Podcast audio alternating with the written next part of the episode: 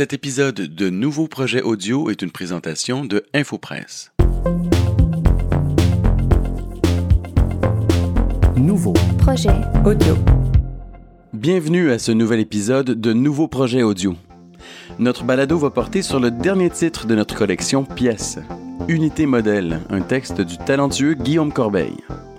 En fait, Unité Modèle, c'est la troisième pièce d'une trilogie consacrée à la suprématie de l'image. Pour nous éclairer sur les thèmes abordés dans la pièce, on a rencontré Guillaume Corbeil, je suis auteur de toutes sortes d'affaires, dont du théâtre, et j'ai écrit la pièce Unité Modèle. ainsi que Sylvain Bélanger, je suis directeur artistique euh, du Centre du théâtre d'aujourd'hui et metteur en scène d'Unité Modèle. on les a écoutés débattre d'authenticité, de code de la publicité, de réseaux sociaux et de redéfinition de l'habitat pour en retenir le meilleur.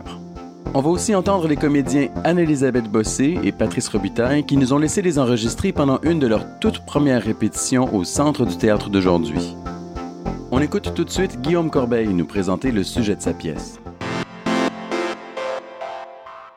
Unité Modèle, ça met en scène euh, deux représentants, donc le représentant et la représentante, qui nous présentent euh, à nous, spectateurs, un mode de vie euh, extraordinaire. Et vraiment, les gens dans le, dans le public se retrouvent à jouer malgré eux, un rôle de client.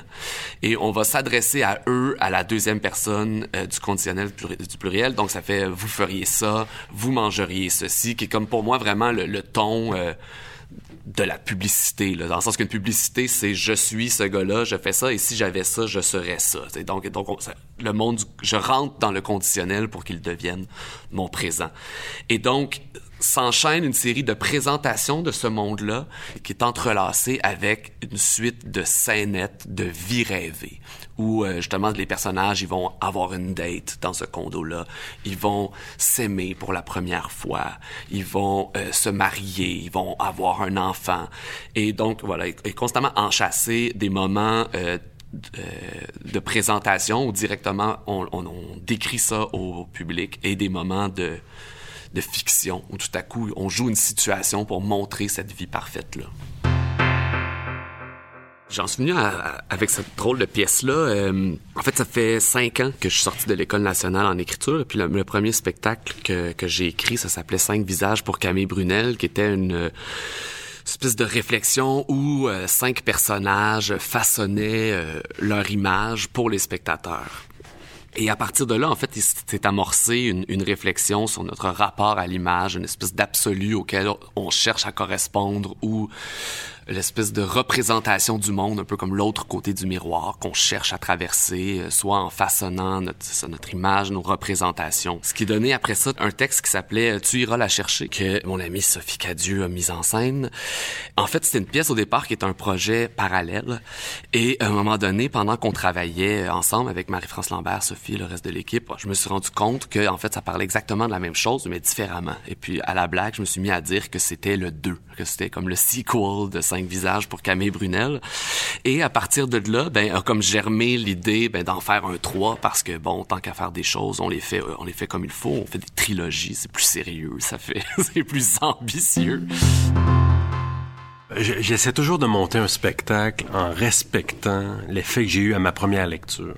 Celui-là m'a complètement déjoué, cette lecture-là, parce que je lisais avec beaucoup, beaucoup de plaisir, beaucoup de légèreté, puis euh, je croyais complètement au pitch de vente qu'on était en train de me faire.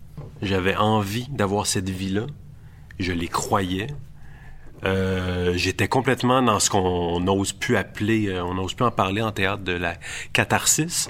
Avec ce texte-là, je l'ai vécu, dans le sens où je veux le condo, je veux cette vie-là, et puis finalement, je me fais avoir avec les mêmes craintes, finalement, qui sont exposées là-dedans. Est-ce que c'est la vie de quelqu'un, cette vie-là, ou si c'est pas un peu la vie que tout le monde voudrait avoir? On se fait avoir parce que j'ai l'impression que les 250 personnes dans la salle pourraient dire pendant les trois quarts de la pièce, je signe où? Mon hypothèque. Je, le- je- je le veux. C'est hyper séduisant à, ce- à ce niveau-là. Puis, euh, puis c'est pour ça que je suis allé chercher deux acteurs où je me disais, le critère numéro un, c'est le charisme. Il faut que chacun des acteurs puisse, puisse me vendre euh, un truc dont j'ai pas de besoin. Fait que j'étais déjà un petit peu dans le quel charmeur, au pluriel, ça me prend pour pouvoir me faire vendre un truc qui va ensuite peut-être me mettre dans la merde parce que j'ai pas les moyens de me le payer. Mais tout le système, quand on achète une maison, hein, il y a comme toute une ligue qui est là. Hein. T'appelles mon inspecteur, t'appelles mon conseiller hypothécaire, t'appelles ma banque, t'appelles mon notaire. Tu rentres dans la boucle de quelqu'un. Tout ce monde-là, c'est une espèce d'équipe qui est là pour te rendre la vie très, très, très facile. Mais quand ils s'en vont, là, t'es pris avec les paiements, tu sais. Puis il faut que tu les accotes. Puis cette vie-là, en fait, cet achat-là que tu as fait pour aspirer à une vie meilleure, finalement, t'embarques dans une nouvelle vie. Mais si c'est pas ta vie, t'es vraiment dans la merde. Mais il y a quelque chose de plus dans l'unité modèle. Il y a aussi, puis on voit ça de, plus en plus sur tous les nouveaux développements de condos à Montréal. Tu regardes ça, puis ça a presque l'air d'un hôtel. Fait qu'on est presque en train de dire aux gens, tu vas être en vacances 365 jours par année. Tu vas te sentir dans ton quotidien en voyage. Je sais pas, il y a toute la question de, c'est quoi un domicile, c'est quoi une maison qui est remise en question. Ce malaise-là de ces, espèces de nouveaux lieux qu'on construit, qui sont l'imitation d'un lieu, j'ai l'impression, où on imite la pierre, on imite la brique. Et tous ces bâtiments-là ont une espèce de fini. On imite un château. On imite un château. On imite... Donc, un fini qui me rendait très mal à l'aise et que j'arrivais pas à identifier. Et c'était le, le point de départ de l'écriture de ça. J'étais comment comment réussir à nommer cette affaire-là. Et donc, dans, dans la pièce, il y a cette quête-là aussi du vrai. Les personnages sont toujours en train de se demander si ce qu'ils vivent, c'est vrai. Et eux-mêmes ont fini par adhérer à la fiction qu'ils jouent. Eux-mêmes ont fini parce qu'ils ils font comme une espèce de pièce de théâtre pour le spectateur. Et eux-mêmes, cette vie-là est tellement belle qu'ils ont fini par confondre leur vie avec la vie qu'ils jouent. Et donc, le, quand le faux devient vrai. Tu penses vraiment qu'on a encore une chance? Vous vous agenouilleriez devant elle. Oh mon Dieu, t'es vraiment en train de faire ça? Veux-tu m'épouser? Vos yeux se mouilleraient et vous sauriez pas si c'est la pluie ou vos larmes qui couleraient sur vos joues. Hey, tout le monde, écoutez-moi, j'aime cette femme-là, je l'aime plus que tout. Et je pense qu'on est le couple le plus heureux du monde. Je vais te leur demander encore une fois. Veux-tu m'épouser? Oui, je le veux. Vous, vous marieriez ici, dans la chapelle multiconfessionnelle? Ce serait une cérémonie intime, pas de flafla, des amis proches, la famille, des voisins. Après, vous accueilleriez vos invités ici, dans votre unité. Vous glisseriez le mur de votre chambre derrière les armoires. Vous déplaceriez le divan près des fenêtres et votre comptoir dans le salon. Ce serait parfait pour le buffet et pour se faire un petit coin bar où vous pourriez servir des bons mojitos. Nos unités sont modulables. C'est elles qui s'adaptent à vos besoins et à vos folies, pas l'inverse. Ça finirait dans la piscine, comme le jour de votre première soirée. On était fous dans ça là. on l'est encore. Euh, on va l'être un peu, toujours, moi, je pense. Euh, c'est pas ça. On va toujours l'être un peu, moi, je pense. On n'est pas du genre à rentrer dans le moule. Peu importe ce qui nous arrive, on va rester nous-mêmes. Je t'aime. Ouais, ça marche, hein? Le pitch de vente, tel que dépeint dans Unité Modèle, n'est pas très loin de la réalité. Guillaume Corbeil s'est inspiré de stratégies de vente qui sont réellement empruntées par les grandes entreprises immobilières. Pour élaborer sur ce sujet, on a demandé à Arnaud Granata, rédacteur en chef de Infopresse, de décrire les tactiques de vente du domaine immobilier. Le but du marketing, c'est de vendre du rêve. Et le marketing immobilier échappe pas à la règle et c'est probablement l'industrie qui est la plus codée et aussi la plus cliché parce que ce qu'on vend, c'est un peu toujours la même chose. Ce sont des unités de condos de plus en plus petites, avec des espaces communs, eux, de plus en plus grands, qui sont propices à la rencontre.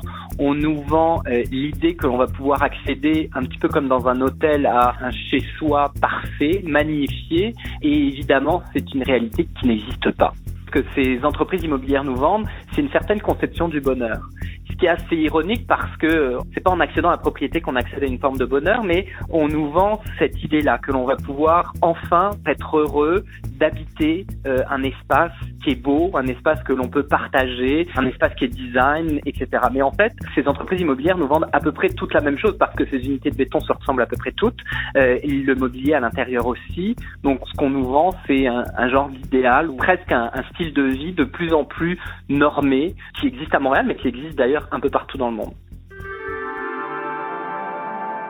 On poursuit notre épisode avec quelques mots de Sylvain Bélanger sur son rapport avec l'écriture de Guillaume Corbeil. Moi, j'étais charmé par la radicalité de la dramaturgie. Dramaturgie qui est une façon d'écrire pour renouveler le langage scénique, disons. Ça peut sembler théorique, mais il utilise des choses qui sont dans nos codes de la vie de tous les jours, parce qu'on est exposé aux réseaux sociaux, euh, aux publicités. Puis cette surcharge qui est très oppressante, je pense, j'ai l'impression que c'est avec ça que Guillaume écrit. En voulant transformer ce qui est une oppression ou une pression sociale vers un objet d'art pour après ça peut-être passer euh, à autre chose. Fait que j'ai vraiment l'impression que c'est une écriture qui affronte ce mur-là, cette espèce de barrage-là, la manique 5 de quel monde, quelle pression sociale on a puis où dans ce grand barrage-là, on pourrait comme prendre un pic puis commencer à faire un trou pour dire ça suffit. Il faut, euh, faut laisser couler la rivière. Moi, il y, y, a une fatigue qui vient, je trouve, avec cette obsession de correspondre à l'image. Puis à un moment donné, quand est-ce que cette fatigue-là va gagner? Tu sais, euh, j'ai pas envie d'être un aliéné, un aliéné, moi, dans la vie. Non. Fait que un moment donné, je vais la renverser, la vapeur, mais très, très rapidement. Je resterai pas dans une image de moi-même. Mais comment, tu Je l'espère.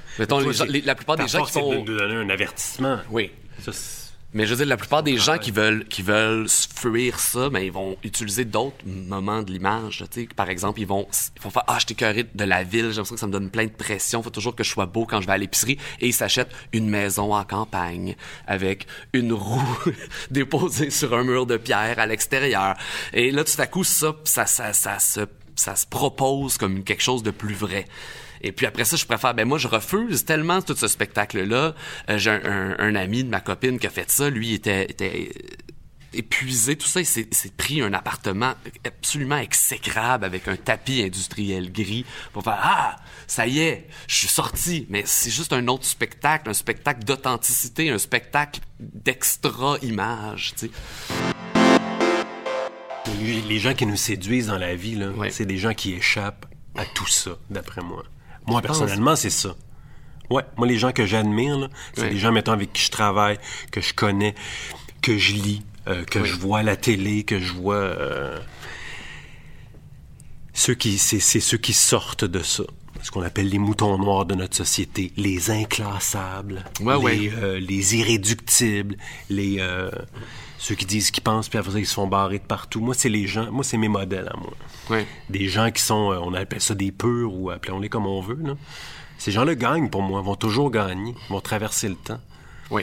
Euh, celui qui rentre dans un moule, il se, il, il se peinture en blanc dans un coin blanc, pour moi. La personne qui va ressortir, c'est la personne qui, qui dit La terre est pas plate, gang. Elle est peut-être ronde. Euh, mon hérésie, prison. Ouais, ouais. Non. Mais pour moi, c'est ces gens-là qui, qui, qui, vont finir par tisser le fil de l'histoire. Moi, c'est les gens que.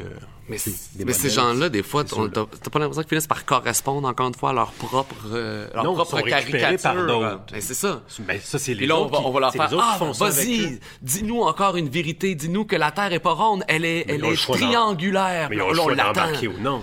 Oui, je sais bien. Je dans le monde d'aujourd'hui, ces gens-là, on en fait des clowns. Comme on a fait un clown avec Falardo, mettons, le gars qui sac, ben on oui. l'amène dans un talk show, puis on le fait mal pareil. Puis lui, à un moment donné, il a comme plus le choix de donner ça. Donc, il est comme, encore une fois, avalé, tu sais. Moi, pour moi, mettons, Michael Jackson est comme un, un, une, un mythe de notre époque. Là. Pour moi, Michael Jackson, il est comme le gars qui est justement là, qui a comme une drive qu'on n'a jamais vue et puis qui devient obsédé par ressembler à, aux propres photos qu'on fait de lui.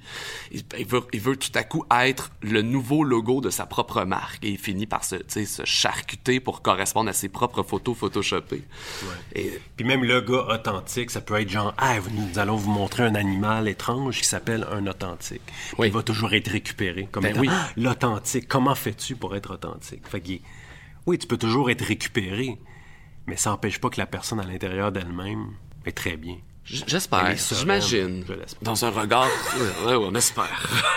non, non, sinon on souffre parce qu'on correspond oui. jamais à rien, puis on gagne jamais assez, puis on n'est jamais assez beau, puis on n'est jamais assez aimé des autres, puis c'est toutes les, les, les, les, toutes les dépressions là, qui ouais. sont en train comme de monter en flèche dans notre société là c'est vraiment associé à ce monde-là de l'image.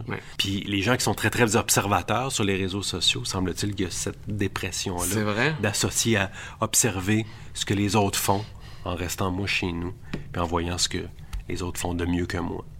Mais c'est des images aussi, c'est ça. Ben oui, parce que cette personne-là, quand elle me voit moi, est à Paris, ben elle oui. fait « Ah, on sait bien, il est rendu à Paris, tout va bien. » Mais hmm. mais c'est pour ça que je te dis que c'est comme c'est une game de tennis, tout ça. Oui, oui. C'est... Euh...